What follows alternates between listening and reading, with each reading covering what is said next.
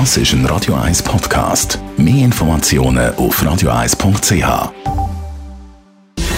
Gesundheit und Wissenschaft auf Radio 1. Unterstützt vom Kopfwehzentrum Irlande Zürich. www.kopfwww.ch. Achtung, laut der Studie von der Credit Suisse steigen die Löhne. Ah. Ja, um 0,7 Prozent. Aber das Preisniveau erhöht sich nächstes Jahr eben auch.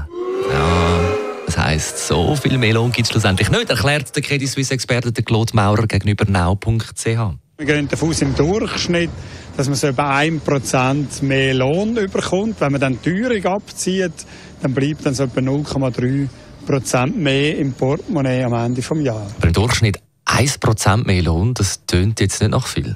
Ja, ich glaube, die Schweiz ist prägt von einer Lohnzurückhaltung. Dafür haben wir praktisch alle einen Job. Wir haben fast keine Arbeitslose. Wir haben eine sehr hohe Erwerbsquote. Das heißt, viel von den Schweizer und Schweizerinnen sind im Arbeitsmarkt integriert. Wir haben Hochlohnjob, Tieflohnjob und das ist dann die goldige Seite von dieser Medaille, dass wir halt nicht jedes Jahr üppig mehr in die Lohntüten bekommen. So der Credit Suisse Experte Claude Maurer gegenüber now.ch zu den leicht, leicht steigenden Löhnen anhand von der Konjunkturprognose fürs 2019.